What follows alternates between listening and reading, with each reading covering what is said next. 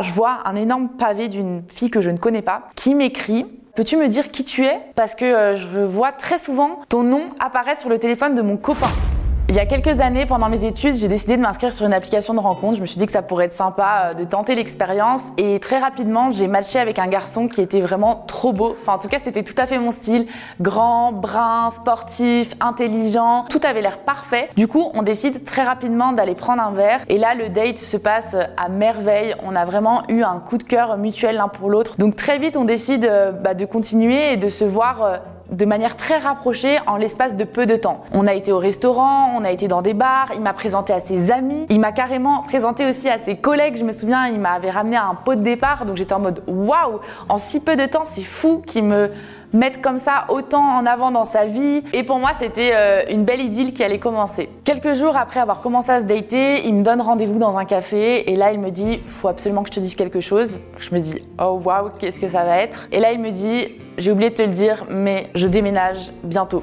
Comment ça bientôt Et là, il me dit, bah la semaine prochaine. Et là, à ce moment-là, je me dis, mais c'est pas possible. On vient à peine de commencer notre histoire. Je viens de m'attacher à toi. On vient de vivre plein de moments ensemble. Et là, en fait, tu vas partir. Et en fait, à l'époque, j'habitais à Toulouse. Et il allait déménager à Paris, donc c'est clairement pas la porte à côté. Euh, je commence à avoir la boule au ventre, à me dire, euh, putain, je suis tellement déçue parce que je voulais vraiment qu'on vive notre histoire. Au final, euh, je commence à me faire à l'idée et je me dis que bah, si on doit être ensemble, ça va quand même marcher et ça va continuer malgré la distance. Donc quelques jours après je l'accompagne à la gare avec toutes ses valises. On se dit au revoir sur le quai. C'était un moment vraiment hyper intense. On avait tous les deux les larmes aux yeux de se dire bon bah on se dit au revoir, mais on ne sait pas quand est-ce qu'on se reverra la prochaine fois. Les jours qui ont suivi son départ, ça a été très difficile pour moi parce que forcément il y avait énormément de manques. Mais heureusement, on continuait d'échanger quotidiennement par message, donc ça allait. Et puis très rapidement, il m'a proposé euh, de venir passer le week-end à Paris pour le rejoindre. Donc je me suis dit, allez, pourquoi pas, One Life, je prends un train et j'y vais. Et au final, euh, ça a été un super week-end. On a passé beaucoup de temps ensemble. Et après, pendant 2-3 mois, on a continué notre histoire à distance sans pouvoir vraiment se voir. Et c'est là où je me suis dit, bah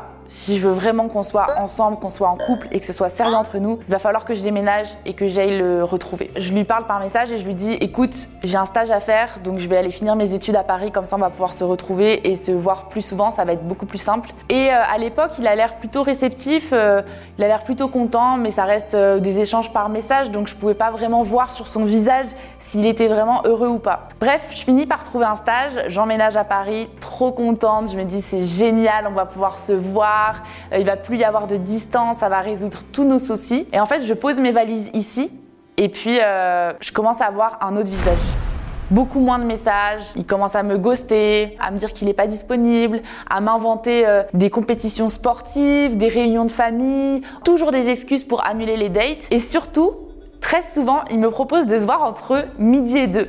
Donc je me dis, c'est quand même bizarre. Pourquoi il veut me voir à chaque fois sur la pause déj? Enfin, tu peux pas m'accorder euh, une soirée entière. Enfin, c'est vraiment très étrange. Mais en fait, à ce moment-là, je suis tellement amoureuse de lui que je trouve des excuses à tous ses comportements. Cette histoire, elle a duré euh, plus d'un an et ça a été très dur psychologiquement pour moi parce que c'était un coup chaud, froid, je te donne des miettes, puis je te donne tout. C'était vraiment de la pure manipulation. Et puis, il y a eu un point final à cette histoire.